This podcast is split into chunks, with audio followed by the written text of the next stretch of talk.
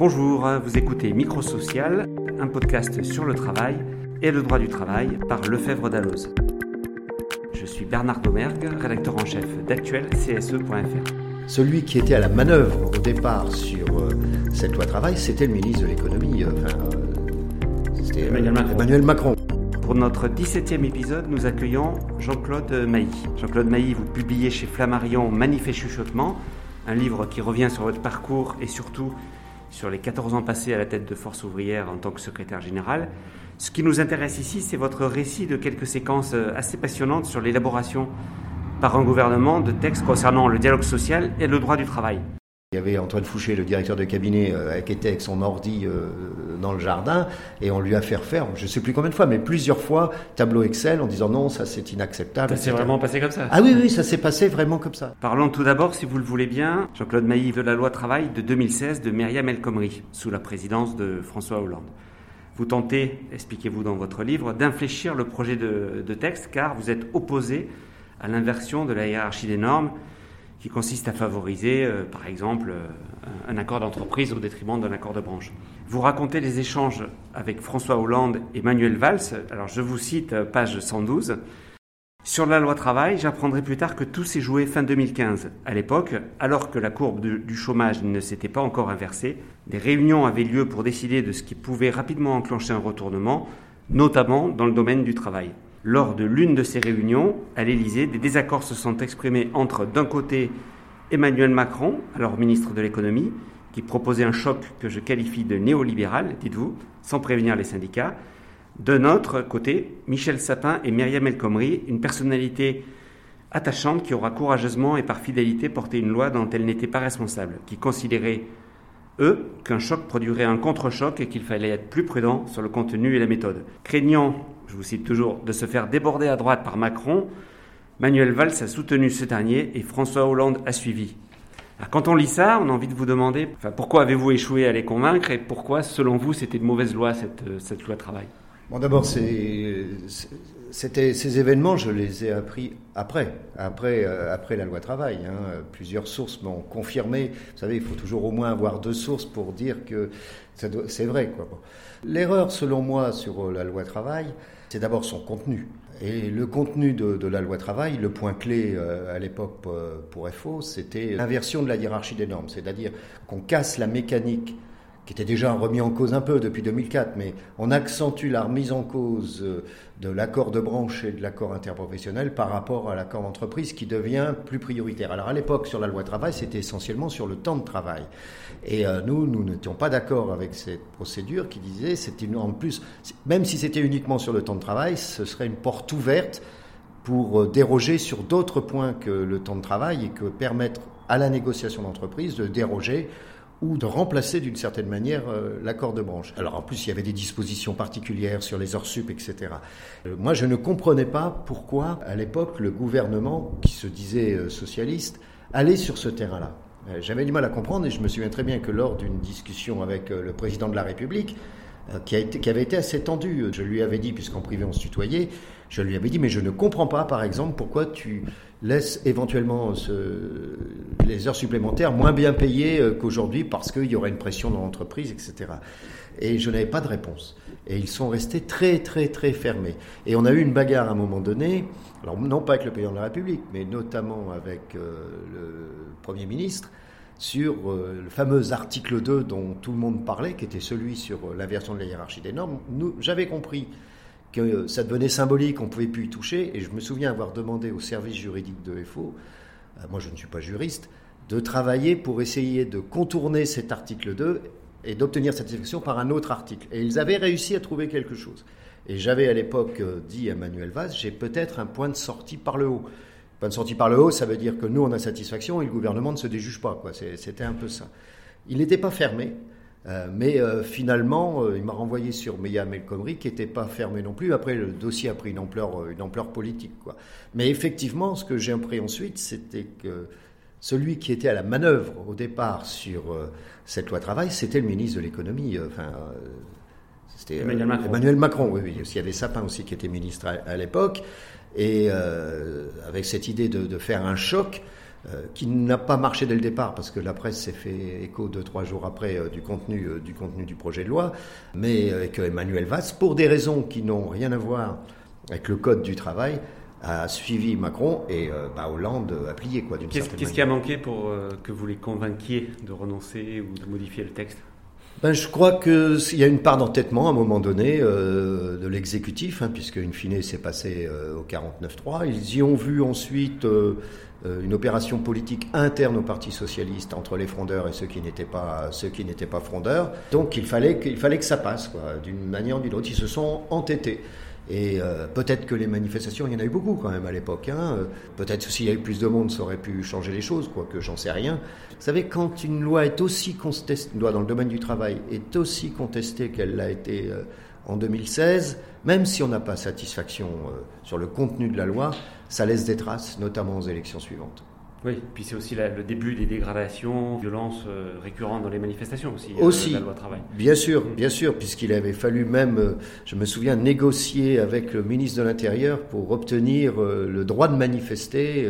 c'était autour de la Bastille, là, c'est ça Oui, c'était autour du bassin de l'Arsenal. Alors, c'était pas une grande manifestation, mais on avait sauvé le principe, le principe de droit de manifester, et il avait fallu que ce soit le, ministre républicain, parce que je considère que c'est un ministre républicain, Cazeneuve, qui finalement finisse par autoriser une manifestation.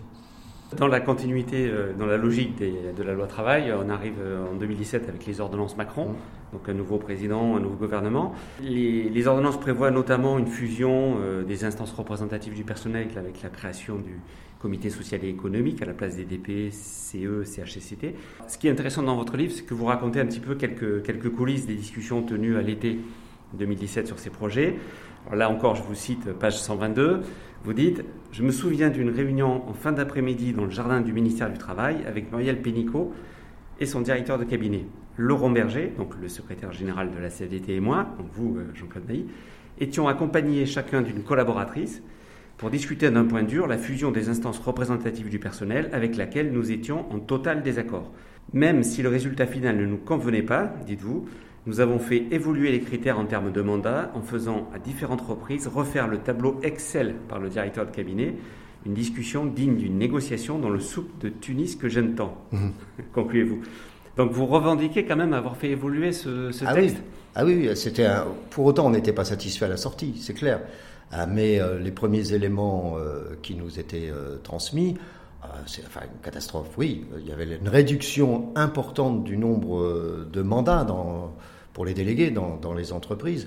Même si nous contestions, Laurent Berger et moi, notamment deux choses essentiellement. la suppression du CHSCT, nous aurions souhaité, nous, que le CHSCT demeure dans ses prérogatives. Deuxièmement, le, nombre de mandats qui devaient exister dans, les entreprises. Alors CHSCT, ça on avait juste obtenu auparavant qu'il y ait une commission mais qui n'avait pas le même statut. Et sur le nombre de mandats, de délégués, etc., ah oui, ça a été, ça a duré, ça a bien duré deux heures cette discussion. Alors j'ai plus les chiffres en tête. non, je n'ai plus les chiffres en tête, mais euh, c'était non insatisfaction et il y avait Antoine Fouché, le directeur de cabinet, euh, qui était avec son ordi euh, dans le jardin et on lui a fait refaire, je ne sais plus combien de fois, mais plusieurs fois tableau Excel en disant non, ça c'est inacceptable. Ça s'est vraiment passé comme ça? Ah oui, oui, ça s'est passé vraiment comme ça. Et il refaisait le tableau Excel en faisant jouer les critères, après en essayant de jouer aussi sur la taille des entreprises, etc. Donc on a amélioré la situation sans pour autant euh, qu'on soit complètement, qu'on soit d'accord sur le projet à la fin. Il y a une baisse quand même assez. Ah oui, il y a une baisse sensible, alors plus ou moins forte selon les entreprises, puisqu'il y a quand même une. Les entreprises ont pu, pour certaines d'entre elles, améliorer la situation par rapport à ce que prévoit, ce que prévoit le décret. Mais on voit très bien euh, aujourd'hui que, euh, à la fois, je continue à dire que la suppression du CHSCT était une erreur, et que dans pas mal d'entreprises, il n'y a plus assez de représentants de proximité, quel que soit le nom, euh, le nom qu'on leur donne. Et je crois qu'il y a une étude qui vient de sortir d'ailleurs euh, de l'ANACT, si ma mémoire est bonne, là récemment, euh, expliquant qu'effectivement il y a un problème de représentation sur le terrain.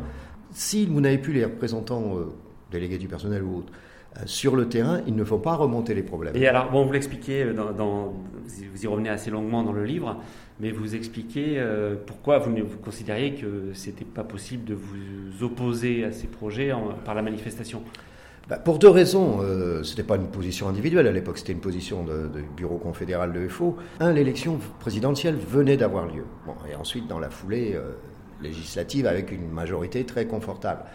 Même si euh, on parle plus, on n'utilise plus les termes d'état de grâce, ça existe encore d'une manière ou d'une autre. En plus, c'était la première grande réforme que voulait le président de la République, la réforme du code du travail. Donc on s'est dit à l'époque, je me suis dit, mais l'équipe est faux, mais pareil du côté euh, de la CFDT notamment, est-ce que les gens vont se mobiliser juste après une élection présidentielle, élection législative? Non, on n'y croyait pas. Ça allait être l'été et il y avait une volonté d'aller très vite du côté du gouvernement. Donc, euh, si on voulait faire bouger les lignes, tout en sachant qu'on n'obtiendrait pas tout, loin s'en faut, c'était euh, dès le départ, il fallait concerter tout de suite. Ce qui a été le cas. Hein. on a passé. Tout l'été, on a concerté, en fait, jusque fin août. on a concerté jusque fin août. Hein. ça, c'était la raison de fond. Je vous dis, à la fois parce qu'il y avait l'état de grâce, Deuxièmement, il n'y avait pas de mobilisation euh, possible des salariés forte à ce, à ce moment-là. Donc c'est les deux raisons qui nous ont conduit à discuter le bout de gras de manière permanente. D'ailleurs, essentiellement, euh, FO et la CFDT. Hein. les autres avaient, euh, d'une certaine manière, laissé le terrain. Si, on peut euh, maintenant parler, si, vous voulez bien, du, syndicalisme lui-même, vous avez une formule dans votre livre, vous dites, euh, page 168, il faut bien comprendre qu'un secrétaire général d'un syndicat, ce n'est pas un PDG qui donne ses ordres. Oui. Alors c'est quoi un secrétaire général d'un syndicat? Secrétaire général d'un syndicat, il est euh, en général le porte-parole de l'organisation, c'est lui qui s'exprime publiquement dans l'organisation et c'est euh, il peut inciter euh, à des réflexions, il peut inciter à, euh, sur certaines positions, c'est plus un animateur d'une certaine manière et un garant à un moment donné, pas tout seul des statuts, mais on décide pas tout seul quand on est secrétaire général d'une organisation. Il faut des débats, de multiples débats dans différentes instances pour arrêter une position. Et quand vous êtes secrétaire général, c'est pas vos opinions personnelles que vous développez, c'est les opinions qui ont été arrêtées par une des instances de l'organisation. C'est pour ça qu'on n'est pas un PDG qui donne ses ordres. On va dire, voilà, on va faire comme ça. Non, on discute, on débat, etc. On dit souvent qu'il n'y a pas de démocratie dans l'entreprise, mais il y en a une euh, au sein ah, oui, oui, oui, euh, c'est passionnant, c'est lourd, il faut, faut, reconnaître, ça bouffe beaucoup de temps. Mais bon, c'est indispensable, hein, c'est un fonctionnement démocratique euh, des syndicats. Oui. Alors aujourd'hui que vous êtes, on pourrait dire un peu vulgairement, rangé des voitures en matière de syndicalisme, mais Qu'est-ce qui vous vient à l'esprit quand vous regardez, les, par exemple, la dernière représentativité syndicale, l'évolution des chiffres? Bon, un taux de participation qui a baissé, euh, et ça c'est toujours un peu euh, inquiétant d'une manière ou d'une autre. y compris aux élections professionnelles, même si c'est un peu moins oui, tout aux à élections fait. CSE. Oui, euh, tout à fait.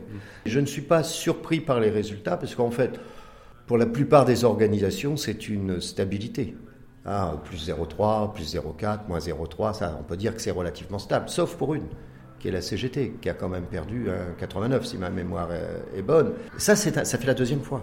En fait, la CFDT devient première organisation dans le privé, euh, pas simplement parce qu'elle grimpe un peu, parce que la CGT perd beaucoup. Dans le mouvement syndical, au moins pour les statistiques de caractère euh, national, les tendances, c'est des tendances longues.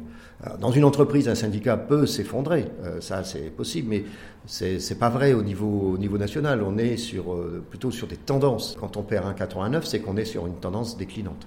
Oui, et FO est en légère baisse. J'ai l'air baisse, 0,3 je crois, comme ça. Oui, bon, ça c'est moins important.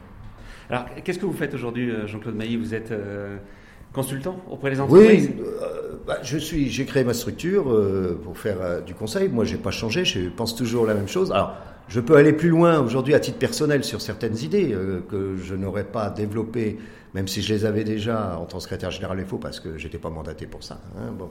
Et donc oui, je, je, travaille avec différentes, euh, différentes structures, euh, avec Alixio, qui est l'entreprise qui a créé Raymond Soubi. Alors je ne fais pas avec Alixio les fusions, restructurations avec les plans sociaux, bien entendu. Donc Raymond Soubi, c'est quelqu'un qui a conseillé plusieurs présidents de la République. Oui, c'est quelqu'un qui est dans le social depuis euh, les années 70. Quoi, hein. Donc je crois que son premier poste en cabinet, c'était avec Fontanet en, les années 70. Donc euh, c'est un, un, orfèvre euh, du social et de la négociation. bon.